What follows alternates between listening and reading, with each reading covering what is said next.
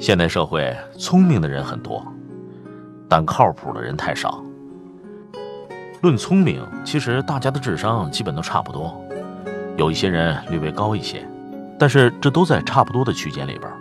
当然，排除有个别人智商很高。是否聪明，更多的时候是从一个人对新鲜事物的接受程度和处理能力上反映出来的。无论中西方。在社会上，一个人的能力很重要，可是有一样东西比能力更重要，那就是人品。这是对一个人是否靠谱的基本判断。事实上，在中国教育出来的孩子都普遍比较聪明，因为社会关系复杂，人际关系也复杂。除了正常的学业之外，出了校园进入职场，还要处理各种复杂的事物。久而久之，在大染缸里久了，那自然就变得更聪明了。从普遍现象来看，聪明的人能力都还不错，但是不一定都靠谱，也就是人品不一定都有保障。靠谱的人也并不是都不聪明，也有能力很不错的人。聪明和靠谱，或者说能力和人品，那是一对翅膀，缺一只都飞不高，当然就更飞不远。很多时候，大家都很喜欢聪明人，在生活当中也经常保持联系，但不见得都愿意和聪明人做知心朋友，反而会愿意和人品好、靠谱的人成为知心朋友。聪明的人隐藏的东西太多，变数太大，你不知道他内心的真实想法，即便知道，那也不能拆穿，而且有时候还得防着点儿，的确很累。由于新创的一个项目的原因，所以招人是一件非常头疼的事儿。我们前后招了两位不同类型的人，元芳和 Judy，从中做了充分的比较。事实证明，还是人品居首位，能力可以慢慢培养。现在的人大部分都是眼高手低、好高骛远，但往往忘了很多时候。能做大事的都是从解决小事开始的，大公司也是从小公司慢慢做起来的，你也是从一个婴儿慢慢长大成人的，没有什么事情就是直接现成的。当然，除了自己具备那样的能力和实力，可以胜任一个你希望的职位，但这一切都是经过必要的时间锻炼，冰冻三尺，并非一日之寒。半年前，在面试完元芳和朱棣的时候，我大概就花了十分钟的时间就做出了决定，要元芳。元芳原来在一家公司做会计，想换换工作，对新媒体、互联网、移动互联网领域完全不懂，年纪有三十多了，已经结婚，还有个小孩，不会开车。朱棣呢，大学刚毕业，年纪二十出头，未婚。对新鲜事物看似很擅长，会开车。有的朋友就问了：整体的情况应该是朱迪更好一点，为什么要元芳呢？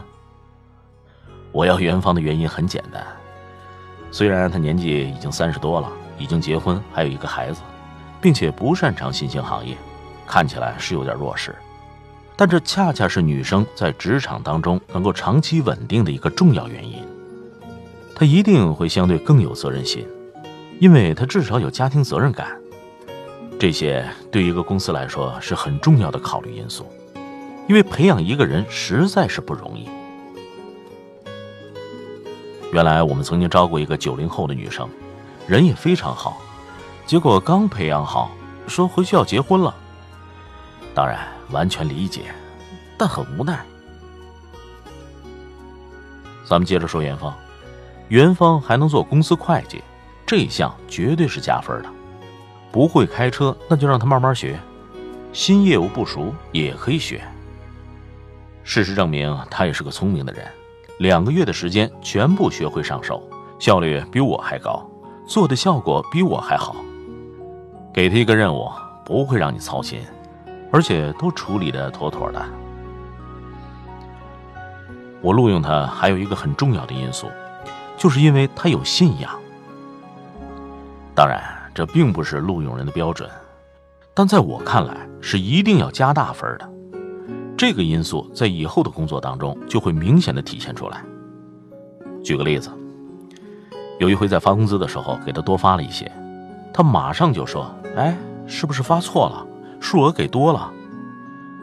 我后来说：“就按这个数目来。”还有一次，我安排他帮助朋友把文稿进行重新编辑和排版，朋友非常客气，直接就发个红包给他，他就被吓着了，把红包退了回去。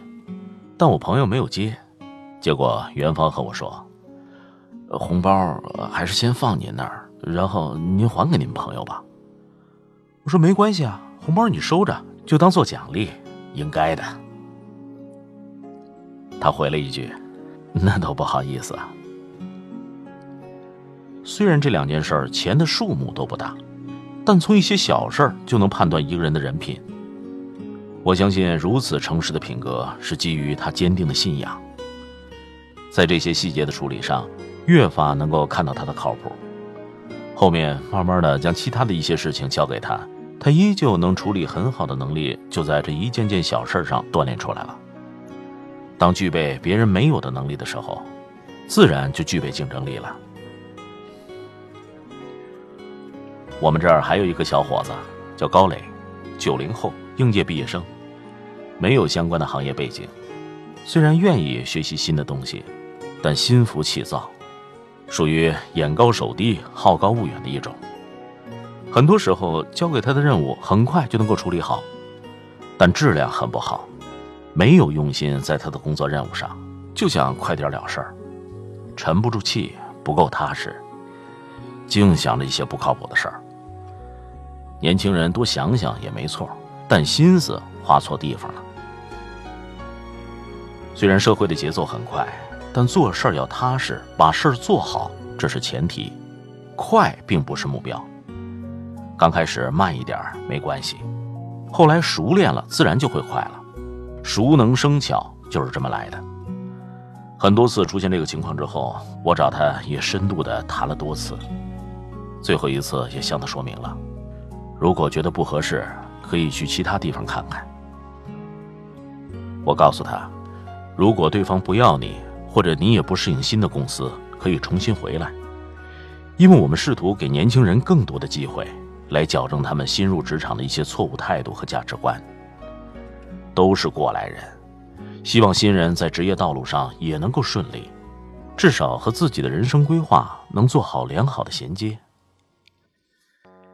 现在的年轻人真是太心急了，如今社会的主导地位基本还掌握在五零、六零、七零后的手中，包括各种资源、关系等等，他们是叔叔，是伯伯。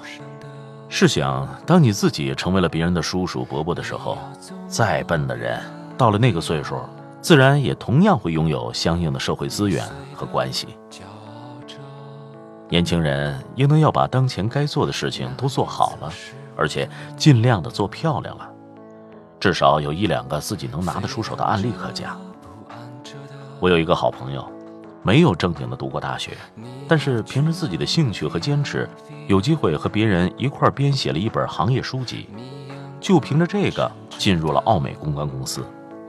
随后很快就做到了中高层，之后就做自己的事情了。这就是一个非常励志的故事。职场和校园不同，是需要产生效益的。校园中学到的知识，很多时候并不能直接转化为生产力，所以不能一开始就带着高傲的姿态，对进入职场没有任何好处。你的付出和你产生的效益不对等，或者你竞争力不够的时候。就要有危机意识。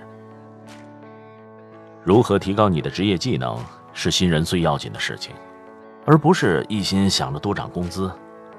你的能力提高了，薪水也自然会涨上来。你为公司创造业绩，没有哪位老板不喜欢，除非老板没有眼光或者不厚道。如果出现这种情况，你可以大胆的和老板开诚布公，在没有得到合适的待遇时。可以选择另谋高就。我曾经毁了我的一切，只想永远的离开。我曾经堕入了黑暗，想挣扎，无法自拔。我曾经像你，像他，像那。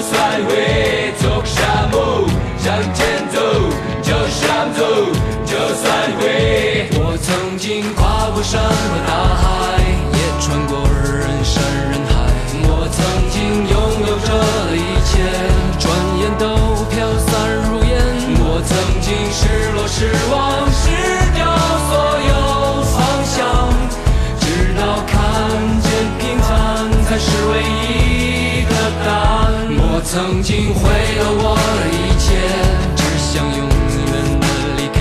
我曾经堕入无边黑暗，想。挣扎无法自拔，我曾经像你像他像那野草野花，绝望着渴望着也哭也笑平凡着。我曾经跨过山